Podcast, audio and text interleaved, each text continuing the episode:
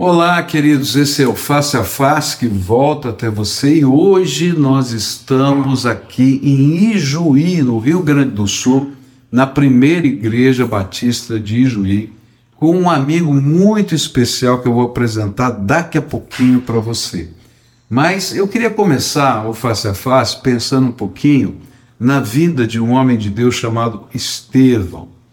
E Estevão, lá em Atos capítulo 7, vai ser um dos primeiros mártires da fé cristã. E esse homem de Deus me ensina algumas coisas tremendas. Esse homem de Deus me ensina porque naquele momento em que ele estava sendo apedrejado por causa da sua fé em Cristo Jesus, ele faz uma oração muito parecida com a oração que Jesus fez na cruz do Calvário. E diz para o Senhor: Olha, que o Senhor não leve em conta os pecados daquelas pessoas. Eles não estavam entendendo o que estava acontecendo. E naquele momento, ele é recebido pelo Senhor Jesus nos céus. E a Bíblia diz que ele vê o céu aberto e Jesus em pé ao lado do trono de Deus para recebê-lo na sua glória. E quando eu meditava nesse texto, eu aprendi uma lição tão profunda que o verdadeiro cristão, aquele que se coloca nas mãos do Senhor, que tem a sua vida sobre o altar, é aquele que é capaz de construir o altar até com as pedras que lhe são lançadas, mas que não permite que o seu coração tenha as pedras, mas ao contrário, no seu coração ele tem o amor e a graça do seu Salvador Jesus. Não é fácil construir altar para Deus com as pedras que lançam sobre nós. Às vezes a gente quer jogar de volta as pedras, mas na verdade a gente vai aprender com o Senhor Jesus que vale a pena amar os nossos semelhantes até quando eles não entendem amor e não reconhecem amor. E o fruto do ato desse homem estava na vida de um futuro líder do Evangelho que recebeu as suas roupas como testemunha da acusação das, daqueles que lançavam as pedras. Saulo de Tarso, conhecido como Paulo. Às vezes, quando nós estamos construindo ah, os altares com as pedras que nos lançam, é, nós não temos ideia de como aquela oferenda de amor pode chegar à vida de outras pessoas. E eu quero dizer para você que nada é em vão no reino de Deus. E quando a gente decide cumprir a vontade de Deus, nós vamos ser não apenas abençoados, porque Jesus é que nos recebe na sua graça, mas também abençoamos, deixando um legado de fé para a história e para o futuro. Hoje eu vim aqui convidar você, nesse face a face, a construir um altar diferente. Pegar todas as pedras que lhe foram lançadas e depositá-las como altar de um sacrifício. E o seu sacrifício vai ser amar e perdoar pessoas. Eu me lembro de Samuel Pires de Mello, um dos primeiros pregadores no Paraná. Ele começou a evangelizar e fundou a Igreja Batista de Paranaguá.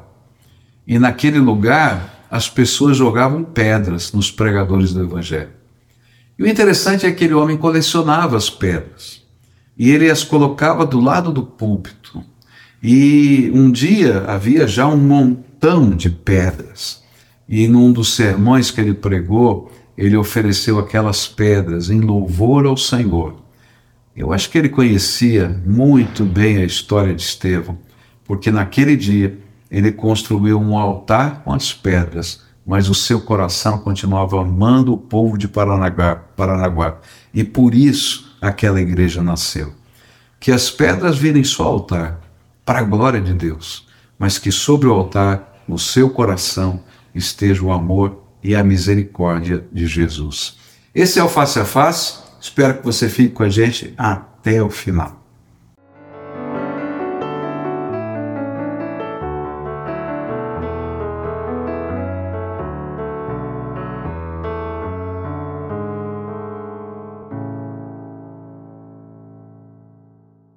Como eu disse há pouco, nós estamos aqui em Juí e eu estou com um amigo muito querido, parceiro de muitos anos, Ricardo Lebedenco, que já foi pastor na primeira igreja batista de Curitiba e agora, cinco anos, pastoreia a PIB, a primeira igreja batista de Ijuí. Seja bem-vindo, Ricardo, aí, eu face a face. Obrigado, é uma honra estar aqui contigo, né? Uma honra receber você aqui em Juí. Eu estou na casa dele aqui. É, é, muito legal a gente receber você e tem sido uma grande bênção esse tempo contigo aqui. Obrigado, querido. Olha, eu sempre pergunto para os nossos entrevistados aqui, os nossos convidados, como é que foi a experiência de conversão, né? E de chamada na sua vida? Porque eu acho que sempre essa, esse momento de testemunho é tão enriquecedor na vida das pessoas. Então conta um pouquinho da tua história, querido. E, olha para aquela câmera? É, pode olhar para aqui, ó. Então, a minha história com Jesus começou no, em Presidente Prudente, né? Eu nasci em Presidente Prudente, num lar mais ou menos cristão. Né? Meus pais tinham recebido uma uma cultura cristã, porém eles ainda não tinham se convertido, mas eles sabiam da importância da igreja e me levaram, e todos os meus irmãos, somos em quatro, desde pequenininho uh, na igreja. Naquele momento, naquele tempo, até minha adolescência, a igreja era como um clube, né? um lugar gostoso, a gente gostava. Eu gostava dos concursos bíblicos, sempre fui meio competitivo, né? Gostava, e aí eu decorava, eu conheci muito da Bíblia, mas uh, aquele Deus ainda não era o meu Deus. Uh, aquela, aquele movimento, aquela história ainda era a história dos outros, né? E quando eu tinha 13 anos, uh, como eu estava falando sobre Deus, o Deus para mim, eu tinha uma visão bem caricata assim de Deus era um velhinho com barba comprida, toda branca, que ficava apontando o dedo para mim, uhum. é, falando o que, que eu estava fazendo de errado. Tinha um chicote? Tudo. É, quase. Parte por causa de uma música do Ministério Infantil que as professoras ensinavam na época, mas elas davam ênfase para uma parte ruim da música, aquela música O que você faz, o que você diz, Deus tudo escuta e tudo vê, vê, vê. E eu ficava imaginando que Deus ficava vigiando, tentando achar o que eu fazia de errado. Quando depois eu descobri que Deus não olha só o que a gente faz de errado, mas olha o que a gente faz de certo também. Legal. Ele enxerga o nosso coração e isso é fantástico, né? Talvez uma das coisas mais poderosas que eu vejo no Evangelho é justamente o que Jesus conhece o nosso coração, né? A gente não precisa, não precisa ficar provando alguma coisa externamente, né? Mas enfim, com 13 anos, a gente recebeu a visita do grupo M lá em Prudente. E meus pais, meu pai conhecia um dos líderes na época, o pastor Valdemar Fumin, de infância. Meu pai é de Quatá e o Valdemar Fumin também era. E aí o Valdemar chamou a gente. Tudo russo, então. Tudo russo. Oh. É.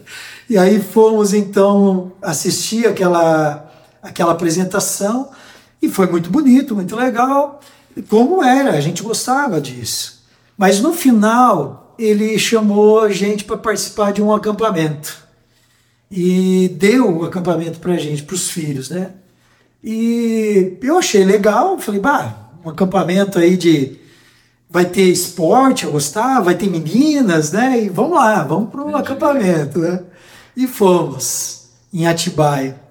Mas já no primeiro dia, eu comecei a ser apresentado para um Deus diferente. Um Deus que não era aquele barbudo, velhinho, que ficava apontando o dedo, mas era um Deus que podia ser meu amigo. Né?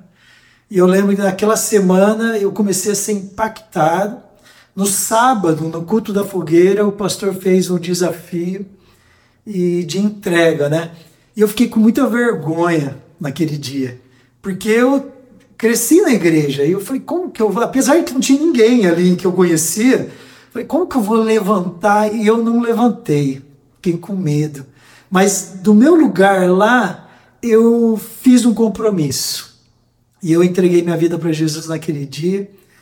E uma coisa que mudou muito, foi muito forte para mim, Infelizmente, naquele momento, eu já estava envolvido com pornografia, muito cedo na minha vida isso entrou, né? E eu lembro que eu voltei para Prudente, e quando eu cheguei, no dia seguinte, de manhã, estava em férias ainda, é, do dia seguinte, um dos meus amigos bateu na minha porta e me chamando para ir ver, assistir filmes, e, e a gente fazia isso, né? E eu falei, não, não vou. Hum. E ele falou, mas por que, que você não vai, Libedenco? Eu falei, cara, aconteceu uma coisa comigo. É, eu entreguei minha vida para Jesus e eu não quero mais essa vida. Eu quero algo diferente para mim, né? E ali foi assim a o, o, ponto prático, né, daquela mudança. Começou ali uma Você tinha 14, 13 anos. 13 anos. 13 anos. Foi ali também que eu descobri que Jesus podia falar comigo. Hum. Isso também foi outra coisa muito especial na minha vida. É, isso eu ouvi no, no, acampamento e quando eu voltei eu falei, eu quero ver esse negócio. Né? Eu comecei a buscar, ler a Bíblia. Um, teve um homem, um rapaz que tinha conhecido a gente no acampamento e o cara é meio maluco. Ele saiu lá de São Paulo, era de Itanhaém, e ele foi lá para Prudente e passou um mês na nossa casa, hospedado em casa, e ele pegou eu, é, me pegou, pegou meu primo, minha irmã, aqueles que tinham tomado alguma decisão, e ele fez um discipulado meio, meio rápido, né, intensivão, e foi muito especial. Ele ensinou, entre outras coisas, a gente ouvir a voz de Deus. Né? Foi ali que começou os primeiros passos. Na questão do chamado, posso falar também do chamado? Claro.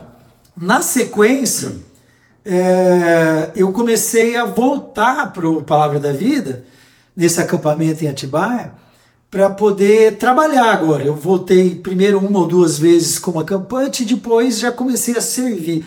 No servir, Deus começou a falar no meu coração que tinha algo especial, né? E eu tinha uns 15 anos quando eu falei, eu vou para o seminário. Opa. É. E eu já tinha, peguei até papelada para preencher e comecei, não tinha nem idade para isso, né? E aí teve alguns altos e baixos nisso, né? Eu acabei não indo para o seminário nessa época e eu estava lá no acampamento quando eu recebi a, a notícia de que eu tinha passado no vestibular. Eu já, naquela época do vestibular, quando eu terminei o terceiro, colegial, ensino médio, eu tinha decidido que eu ia para o seminário. Já tinha preenchido a papelada, estava prontinho. Ele pedia, eles pediam é, testemunhos de pastores, amigos, eu já tinha, estava tudo pronto. Você ia estudar no Palavra da Vida? A princípio ia ser no Palavra da Vida. Mas eu prestei vestibular, eu nem estudei. Eu sempre fui um aluno bom, né? mas eu não estudei para a faculdade. Eu queria fazer agronomia nessa época. Meu pai é agrônomo, me influenciou. E aí foi interessante porque eu falei assim, eu vou prestar só para duas faculdades, as duas federais, né? Estaduais na época. E eram faculdades difíceis de entrar. Eu falei, eu não vou entrar, então aí eu vou para o seminário. Mas eu passei na faculdade, hum. nessa, uma das duas, em Butucatu. E aí meu, fui conversar com meu pai, meu pai falou, ó, você passou, vai fazer. Falei, tá bom, fui fazer. Durante a faculdade, foram cinco anos, três vezes eu quis parar a faculdade. No terceiro ano, no quarto ano e depois faltando seis meses. Em todas elas, meu, meu pai falou assim: não, agora você começou, né? Então agora continua, termina. E eu ouvi, obedeci meu pai, terminei a faculdade. Quando eu terminei, eu fui trabalhar em Campo Mourão, no interior do Paraná e me apaixonei pela agronomia. Que legal. E, e eh, naquele primeiro semestre de trabalho, eu voltei para participar de um acampamento na minha cidade, com a turma da igreja. E estava meu pai, estava minha irmã, estava um colega da faculdade que tinha se convertido através ali do testemunho, né? E eu lembro que no sábado daquele retiro, o retiro de Páscoa, Uh, primeiro foi esse amigo. Ele chegou para mim e falou assim: Ô Ricardo, Piruvato, que é meu, meu apelido de faculdade. Ô Piruvato, Piruvato? Piruvato. Tem que explicar esse negócio aí. O que, que é isso? É, na faculdade, só um parênteses, né? na, na faculdade todo mundo recebia apelido. E aí tinha um cara lá que acabou repetindo várias vezes em bioquímica e o professor falava piruvato de um jeito diferente, né? Ele falava piruvato. E aquilo irritava o cara. Aí ele pegou isso e botou o nome em mim, não tinha nada a ver. Mas enfim, lá pegava. O pessoal da faculdade, ninguém me conhece por Ricardo, é piruvato. Aí ele chegou para mim e falou assim: Cara, e aí? Você não vai para o seminário? Eu falei: Não, não. Esse seminário já foi, agora eu vou para agronomia. Me apaixonei, né? Naquela semana, é importante falar, eu tinha orado, tinha acontecido uma coisa ruim na, na agronomia, né? eu tinha participado de um dia de campo e no final a gente foi para um churrasco e saindo do churrasco, a maioria foi para um bordel, um lugar né, de prostituição. Naquele dia eu falei assim, pá, será que eu estou no lugar certo, né? É, claro, eu podia simplesmente não ir e não fui, né? Mas, mas aquilo mexeu comigo. Eu voltei para casa pensativo e falei assim: Deus, mostra para mim se isso é tua vontade, eu continuar na agronomia. E naquela semana eu recebi cinco propostas de emprego. Hum. Uma delas, muito especial, que era de uma empresa que meu pai tinha trabalhado por 35 anos. E eu voltei para esse acampamento, é, foi naquela semana. Falei, convicto. Não, Deus já me respondeu, né? Tá bom. Aí eu, esse colega fez a pergunta, eu falei não. Na mesma noite, a minha irmã veio me perguntar: e aí, você não vai para o seminário? Eu falei: não, não vou. E por último, meu pai. Eu me emociono porque ele tinha sido o cara que tinha falado para eu não ir para o seminário. E aí agora ele fala. E aí eu até falei: poxa, você que não deixou eu ir para o seminário, agora vem falar, né? E ele falou, sim, mas tinha um momento, né? Talvez esse seja o momento. E eu falei, não. E eu brinco que, que nem Pedro, né? Eu neguei três vezes. O galo não cantou, por isso eu não ouvi, né? Mas eu senti e, fui para cá para dormir naquela noite pensativo. No dia seguinte, teve o um culto, era o último culto do acampamento. O pastor estava pregando antes de, de, começar a pregação, foi interessante porque ele me chamou do lado e falou assim: Ricardo, você lembra daquela música tal? Eu falei: lembro, eu vou precisar dessa música no final. Você faz uma transparência, lembra das transparências? É, né? Faz uma transparência dessa música. Eu falei: faço. E eu sempre fui ruim de letra e eu não conseguia, fiquei o culto todo atrás dessa letra, pegava um pedaço com alguém, um pedaço com o outro, não estava na mensagem. Quando eu terminei, estava já no finalzinho, eu sentei até do lado de fora, era um lugar que era coberto, mas era todo aberto assim as paredes, né, do acampamento, um lugar de cultos. Então eu sentei meio para fora, né? Então assim, até como se eu não tivesse muito afim de ouvir. E ele estava fazendo o apelo. Hum. E assim, foi para mim o apelo. Pegou. Foi. E eu levantei naquela hora, e eu levantei decidido assim, falei, não, eu preciso atender esse chamado, né? E fui na frente, conversei com o pastor, quando terminou, falei com ele, e ele foi muito legal, ele falou assim, cara, quer fazer um negócio? Pede um, uma licença lá no teu trabalho, vê se é possível. Vem passar uns 15 dias comigo. E você vai ver como é a rotina de pastor. Falei, vou tentar? Voltei para o meu trabalho em Campo Mourão, conversei com o Nogueira na época, meu chefe, e ele falou, achou meio estranho, meio esquisito, mas falou: tá bom, vai lá, vai lá. Eu fui. E fiquei 15 dias na casa desse pastor. Eu lembro que no segundo dia, ele me levou para um programa de rádio. Hum. E ele sentou, não falou nada comigo, né?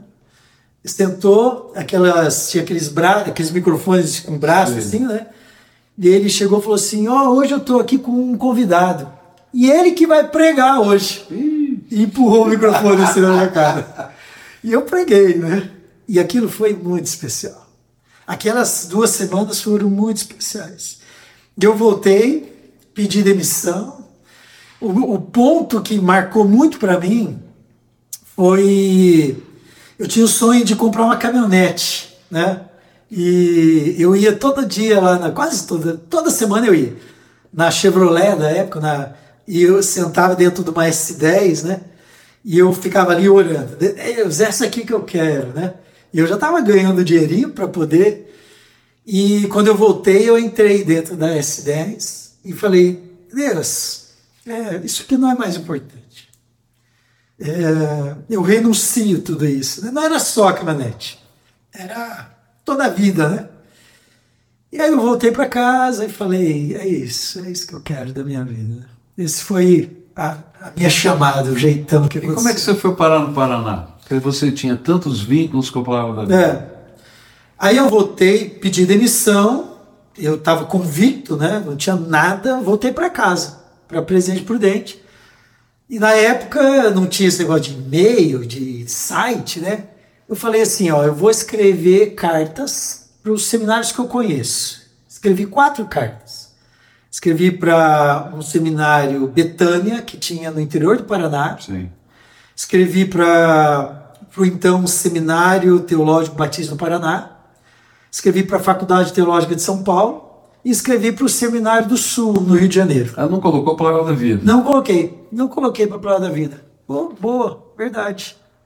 Ou eu coloquei. Agora eu me. Tá, me- ok. me- mas enfim. Sei que eu, ah, eu falei assim: a carta que eu receber de volta vai ser a carta que eu vou, o lugar que eu vou. Eu só recebi do Paraná. Interessante, É. interessante. E, e quando eu recebi, eu orei, senti paz no coração e fui. Comecei em agosto de 95.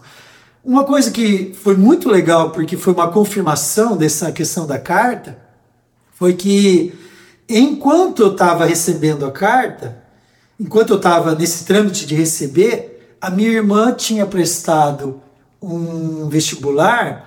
Ela já tinha se formado em Curitiba, ela tinha estudado em Curitiba, e nessa época ela morava num apartamento que meu pai tinha comprado, junto com o marido já. E ficaria chato eu morar com ela ali, com o marido recém-casado, filhinho pequeno, o apartamento era pequeno. Mas ela tinha, ela passou para fazer um mestrado em Botucatu, que era o lugar que eu tinha estudado. Então, no dia 1 de agosto, ela começou e ela saiu e o apartamento ficou vago, Vago. vamos dizer assim. Então, foi mais uma confirmação de que aqui, ali era o lugar, né? E aí eu comecei no dia 1 de agosto em, em Curitiba. Curitiba. E aí começa seu relacionamento com a PIB, né? Porque você É, desde o começo estava lá dando aula de violão, estava lá verdade. ajudando em tantas coisas, né? E, e se tornou pastor primeiro das crianças, depois de projetos missionários da, da PIB e hoje está aqui em Juí, né? É, me fala um pouquinho como é que foi a história de você conhecer a Letéia e casar com ela. Foi legal. Ah, eu tinha namorado uma moça antes, né? E tinha o término não tinha sido muito legal. Eu já era seminarista e aí tinha aquela expectativa da igreja, né? Dos meus líderes, você, a Cleusa. E, e- e ficou um negócio meio chato. E eu falei assim para Deus: falei, Deus, eu não quero mais namorar. Chega. Eu quero casar. E, ó, eu fazer aqui um parênteses, né? Porque tinha muita gente no lote, olhando, cercando, né? Tinha muita gente. Aí, né, eu falei, não, eu não quero, eu quero casar. Então, assim, Deus, é, se você tem uma mulher para mim, então já me mostra antes de começar a namorar que vai ser a minha mulher para eu casar. Eu nunca namorei é, sem o propósito de casar. Mas assim, é, nunca fiz essa oração, né? Antes, assim, não, não quero nem namorar, eu quero casar, né? E aí então eu tava, fiquei uns dois ou três anos ali sem nenhum tipo de relacionamento. E aí eu fui pregar um dia nos jovens. Pastor Tércio era meu cunhado, né? Era o pastor na época, me chamou para pregar. Eu preguei. Quando eu estava saindo, eu vi uma moça que eu nunca tinha visto antes. Ela estava com a perna engessada, que ela tinha quebrado a perna. E aí eu olhei o, o, o gesso, né? E tinha alguém escrevendo no gesso. Falei, opa, eu quero escrever desse gesto também, né? E fui escrever. Na hora que eu fui escrever, eu, eu escrevi, eu escrevi assim, Deus te abençoe, né? Quando eu escrevi o D e o E, eu vi que tinha vários Deus abençoe, né? Falei, pá, você mais um, né? Essa moça aqui parece uma moça joia, né? eu falei, não, vou ter que mudar isso aqui. O que, que eu ponho agora? Fiquei ali no DE, né? Eu nem sei o que ela pensou na época, né? O que esse cara parou de escrever? E eu escrevi assim, demais você. E até um português meio estranho, né? E botei duas, dois pontos de exclamação. Tá bom, terminei, falei oi e fui embora. E ela ficou encafifada. Como assim? O cara nem me conhece e vem e escreve demais você, né? Chamou a atenção dela. Hum. No dia seguinte, é, isso era um sábado, no domingo, ela veio com um cartãozinho dela, que na época era uma coisa chique, né? Ter um cartão com seu nome. E atrás estava escrito assim: é, Te convido para o meu aniversário. Falei, ah, legal, tá bom, vou no aniversário, né? Tem alguma coisa aí, né? Hum. E aí fui no aniversário, tava todo o pessoal da igreja, né, os jovens e tal, né? Eu conversei e, e já estava em oração ali, né? Ah, passou mais alguns dias, eu lembro que o dia que eu, eu não falei aqui, mas o dia que eu conheci era o dia do meu aniversário, dia 28 de novembro de 2000 e eu casei em 99, então de 98. 28 de novembro de 98 a, a gente começou a se conhecer, a gente começou a orar e a gente, olha só, a gente começou a namorar no dia 1 de janeiro. Puxa vida! Entre conhecer, namorar, orar e começar a namorar foram um mês e dez dias só. E foi dia 1 de janeiro. No dia 5 de janeiro, eu fui lá na igreja e marquei o casamento. Uau! Cinco dias depois, porque eu tinha certeza. Yeah. Deus, ela foi junto. Aceitou? Aceitou. Foi, e foi engraçado uma coisa, que eu acho que é legal contar também, porque logo no começo do namoro, eh, ela vinha de uma família assim que, que tinha uma certa condição financeira. Né? E naquela época, eu estava completamente quebrado. né? Eu, como você falou, eu dava aula de violão ali, eu, eu é, trabalhava como agrônomo num acampamento da região ali, é, é, dando aula de agronomia para as crianças, fazendo day camp né, com as crianças de escolas. Ah, mas eu, meu pai tinha emprestado um carro para mim. Então, assim, aparentemente, pô, um jovem com um carro, parecia apartamento. que. Apartamento. Parecia que eu tinha uma, uma situação boa, né? E eu tava ali me escondendo atrás daquilo ali, né? Acho que tinha um mês de namoro e ela tava, eu tava assim, enganando bem. Aí a gente foi, juntou todos os jovens seminaristas lá na casa de uma das irmãs, a Luísa, né? E a gente brincou de imaginação tal. Quando terminamos, eu fui levá-la na casa dela, que era lá, o, o era longe. A gente estava no Cabral e a gente ia até na Água Verde, né? Quando eu estava saindo com o carro, nosso carro não marcava gasolina. O ponteiro de gasolina estava quebrado. Acabou a gasolina. Eu perguntei para o meu irmão, que estava com a gente lá, falei assim, Dudu, você usou o carro hoje? Ele falou, usei. Onde você foi? Eu dentro, de dentro do carro. Ele falou, fui lá no campus 2 da PUC. Falei, vai acabar a gasolina. Foi longe, cara. Falei, vai acabar, era o álcool, né? vai acabar o álcool. Mas tudo bem, eu fiquei quieto, né? Tá, tô saí, peguei a Visconde de Guarapuava. Quando eu tava ali em frente, perto do, do shopping Curitiba, o carro pipocou. Aí ela, eu falei, acabou a gasolina. Ela falou, vira aqui à direita. Não lembro o nome da rua ali mas virando à direita ali tinha um posto na esquina, na esquina com a Vicente Machado. Aí fui no, na banguela ali, pá, entrei dentro do posto, não tinha um tostão no bolso. Eu falei, você tem algum dinheiro para me emprestar? E ela falou assim, não tenho nada.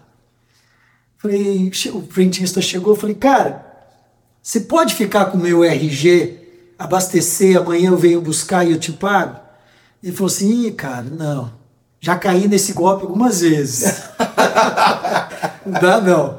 Aí eu dei uma procurada, achei um VT. Lembra do VT? É, a moedinha. transporte. É. É. Aí eu falei, você aceita um VT? Ele aceito. Daí SBT. Botou o equivalente, sei lá, hoje daria um litro de gasolina, de álcool, na época. Tá, botou o litro de álcool, e aí eu saí. Naquela saída, Deus falou no meu coração, cara, para com isso, cara. Hum. Fala para ela quem você é, porque não dá, você vai casar com essa mulher. Né? E aí, dentro do carro ali, orando para chegar na casa dela, que era um litro de álcool, eu peguei, abri o coração e falei: olha, eh, meu negócio aqui, primeiro, eu tô quebrado. Esse carro não é meu, o apartamento é do meu pai, eu ganho tanto por mês, não tenho dinheiro para casar, a gente marcou o casamento, mas eu não tenho dinheiro. É, eu só tenho uma coisa, eu tenho Deus. Eu falei para ela assim, ó, eu, eu te prometo que nunca vai faltar o básico. Isso eu te prometo porque eu conheço Deus. Mas talvez algumas coisas que você tem hoje, você não vai ter. A possibilidade de ter, sei lá, um vestido melhor, uma viagem exterior, sei lá, talvez não tenha. No final teve, porque Deus abençoou muito mais do que eu imaginava. Mas naquela hora ela falou assim: Eu não estou contigo por causa dessas coisas. Né? Eu também, ela também tinha o um chamado missionário, ela também tem o um chamado, e eu quero viver, se for por embaixo da ponte, eu estou contigo. Né?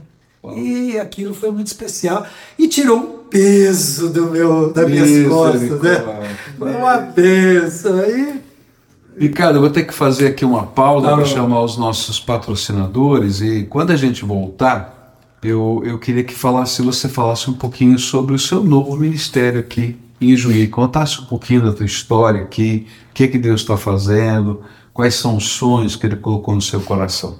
Mas a gente volta já já com o Ricardo falando sobre Juí. Esse aqui é o Face a Face, eu espero você daqui a pouquinho. Precisando trocar os pneus? Aqui na Barão tem pneus Pirelli para seu automóvel, caminhonete, SUV e até caminhão. Pneus a partir de 309 reais. Nove lojas em Curitiba e região. Pirelli é na Barão Pneus. O Colégio Objetivo acredita no fazer para aprender e oferece experiências na melhor estrutura da cidade. Aprender é verbo, é ação e ensinar é objetivo. Matricule seu filho. Ricardo, eu deixei aqui no ar, né, agora há pouquinho, uma pergunta para você. Né? A gente falou um pouquinho da sua história, o seu chamado, a sua conversão, o seu casamento, né? Eu quase chegamos no casamento, até, até a falta de gasolina. Mas uh, uh, eu queria saber um pouquinho sobre o seu ministério, né? É, por que, que você veio parar aqui em Juí? O que, que Deus está fazendo? Quais são os sonhos que Ele colocou no seu coração?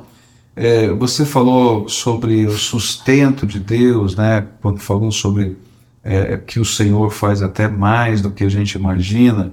E, e é tão gostoso a gente depender do Senhor para a gente fazer qualquer coisa, né? Ou viver, né? No dia a dia, ou arrojar-se, né? Num, num projeto novo que Deus tem para a vida, para a vida da gente. Então, o que, que você está fazendo aqui, Júlio? Conta pra gente essa história. Jóia. Bom, eu, é, eu nunca sonhei estar em Ijuí. Eu tinha, na verdade, até uma dificuldade com o Rio Grande do Sul, né? Mas por ignorância. Eu achava que aqui todo mundo se vestia com aqueles trajes típicos, né? Bombacha, é, prenda. E, e, e, quem não se vestisse ia ser deixado de lado. Não, tem uma semana que todo mundo se veste, não tem? Tem, tem. A Semana Farroupilha. Você vem vestido assim? Sim, venho. Tem minha bombacha. Ah. É uma bombacha mais moderna, né? Como aquelas... Mas é uma bombacha, assim. E, e é gostoso. Hoje eu vejo com muito carinho tudo isso, né?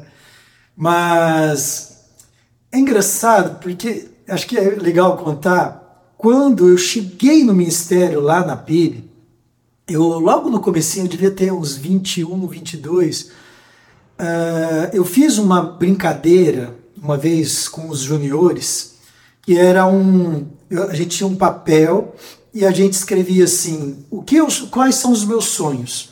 Onde eu sonho estar com 15, era para os juniores, né? com 18, com 25, 30, 40, blá blá. Legal. E todo mundo preencheu e eu preenchi também. E eu coloquei a partir dos meus 20 e poucos anos, né? Só fazendo parênteses, é interessante porque de vez em quando eu faço uns casamentos do povo daquela época. Uhum. E eu vou lá, pego essa folhinha, eu tenho guardado essas folhinhas.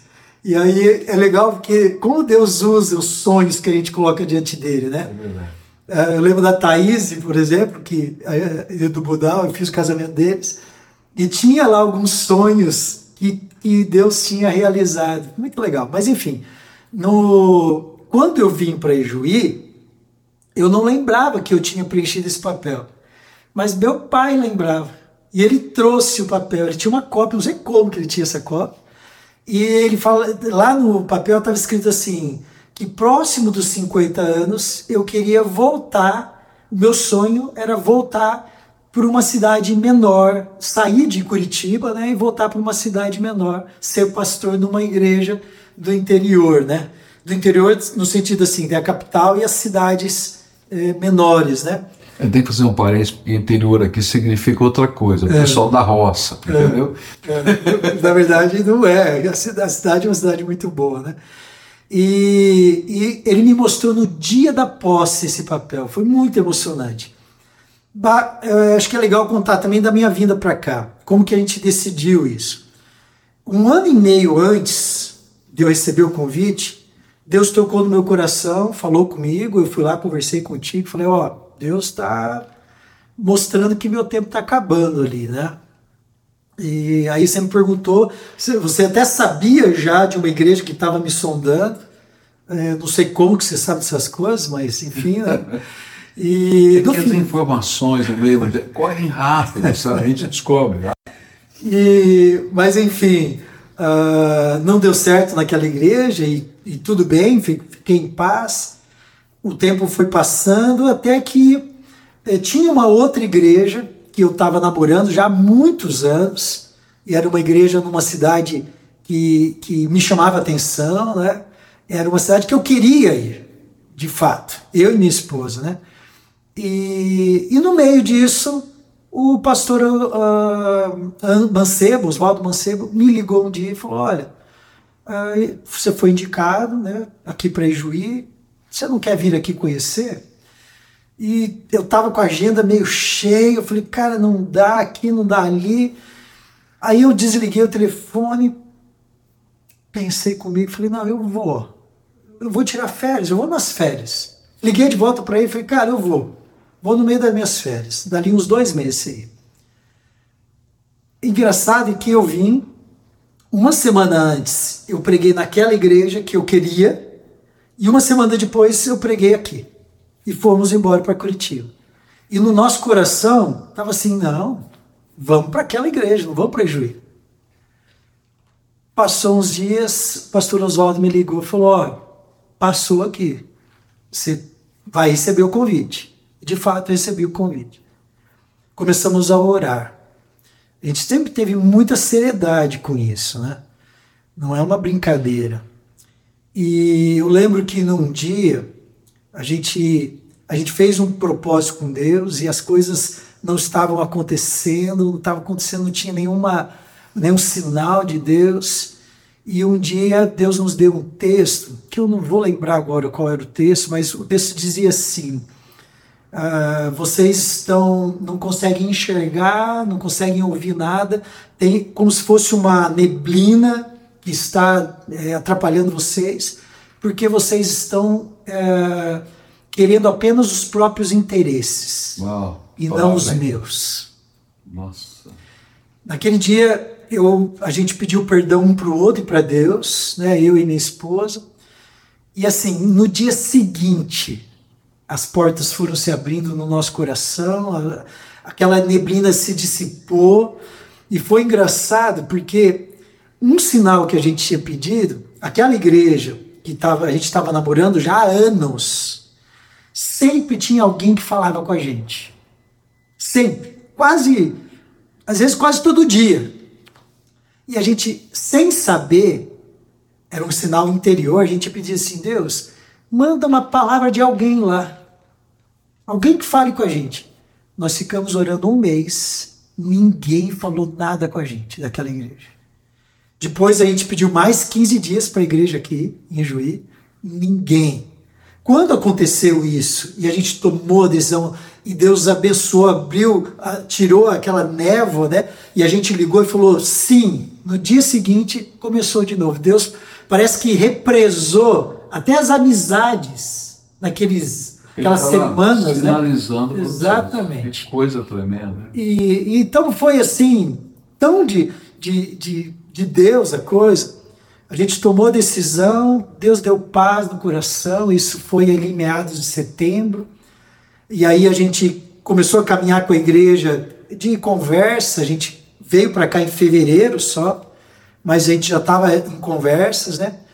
E o meu medo, um dos meus medos, era minha esposa, porque eu já tinha morado no interior, em cidades aí de 100 mil, de cento e poucos mil habitantes. Mas ela só, ela tinha praticamente nascido em Curitiba. Ela é mineira, mas viveu a vida inteira em Curitiba, perto dos pais. Mas o que Deus fez para confirmar no coração dela foi muito especial. Eu acho que até ela se acostumou mais com a cidade do que eu até. É impressionante. Os filhos também, graças a Deus. E então começou o ministério em 2019, né? A gente chegou aqui e Deus vem confirmando a cada dia. Deus tem feito a nossa igreja crescer. A igreja está aberta a coisas novas do Senhor, não coisas novas minhas, né? Mas coisas novas do Senhor. Uh, a diretoria da igreja, os membros, os novos que têm chegado, né? Tem sido uma grande bênção Amém. Eh, servir no reino com essas pessoas. Eu, eu, fiquei sabendo, acho que foi você que me disse, né, que a média de tempo aí, né, de um pastor nessa região do país é em torno de cinco anos. Mais ou menos. Mais ou menos. Então você já está na média. Né? Uhum.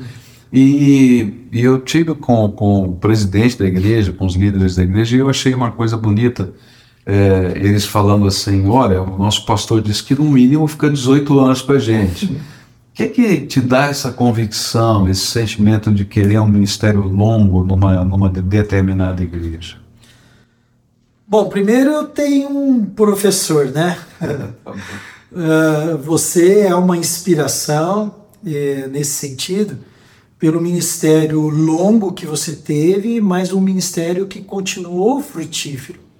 Eu acredito, a, a partir desse exemplo, e não só o seu, mas depois de pessoas que a gente foi eh, conhecendo e crescemos juntos lá na PIB de Curitiba, depois saíram e também tiveram ministérios longos e frutíferos, né?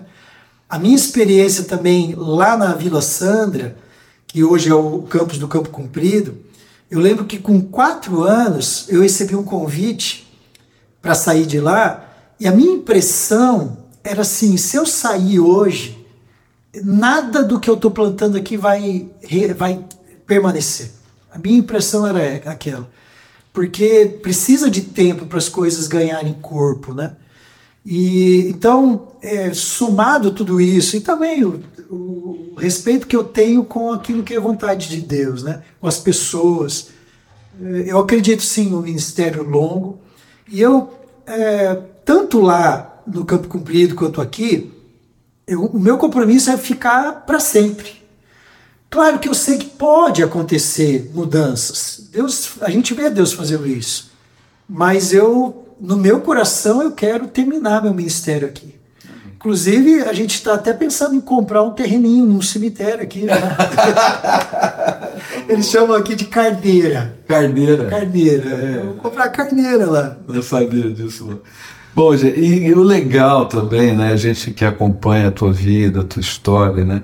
É ver teus filhos, né? Eu, eu é, tive uma conversa muito gostosa com o Isaac tive uma, almoçamos juntos né, com a Yasmin, que está saindo para o campo missionário, Isaac voltou agora do campo missionário, está no seminário. Como é que é o coração vendo aí os filhos alçando voo e, e com um, um, uma pegada, uma paixão pela obra de Deus e por missões? Ah, isso é, acho que é a coisa mais preciosa que tem. Porque é o nosso primeiro ministério, né? É a família. E ver, não só os filhos, mas ver a, a minha esposa é, que serve voluntariamente no ministério, mas empenhada. Às vezes eu até tenho que chegar para ela e falar assim: calma, né? vai mais devagar um pouco, né? vem cuidar. Ela cuida de nós, ela cuida de mim. E... Cuida muito bem, que eu almocei lá. É Olha, verdade. que almoço, viu? Até muito obrigado, foi maravilhoso, foi sensacional. É verdade. E, cuida, e tem que cuidar, não é só quando tem visita, não. não ela, não, ela detona, né? É. E então ver isso acontecer na vida deles.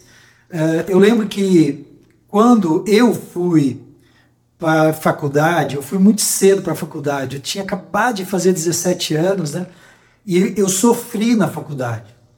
E eu tenho visto, tanto aqui no Ministério quanto em outros lugares, é, jovens que vão direto para a faculdade sofrem, porque não é exatamente a faculdade, mas o meio, né? Não, a faculdade também, mas o meio ali é, tem uma influência muito forte. E se eles não foram preparados, é, eles têm muita dificuldade de permanecer, né?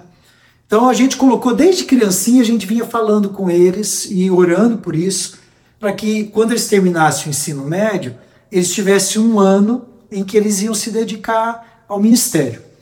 É, a gente sempre falou de três coisas: que fosse algo ministerial, né? Que fosse algo, não fosse um intercâmbio do nada, assim, né? Mas tivesse um, algo que eles pudessem servir algo transcultural, uma cultura diferente, mesmo dentro do Brasil, mas algo é, que tivesse outra cultura, e que fosse na língua inglesa, para que eles pudessem se desenvolver. Então o Isaac foi para a África, foi para um país chamado Gâmbia, que é de fala inglesa, um, um, projeto da Junta de Missões Mundiais, que chama Voluntários Sem Fronteiras. Sim.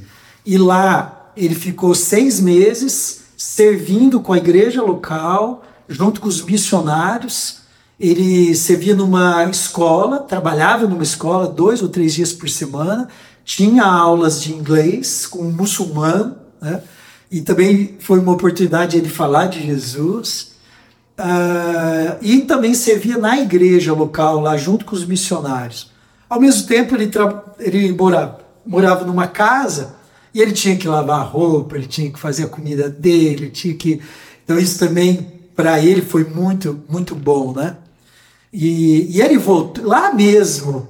Ele já ligou algumas vezes pedindo perdão de algumas coisas. Eu lembro de um, um dia ele gosta muito de comer frango empanado, né? Sim. E ele um dia estava com saudade, ligou para a Letéia pelo WhatsApp, falou: "Mãe, me ensina a fazer isso". E ele foi fazer.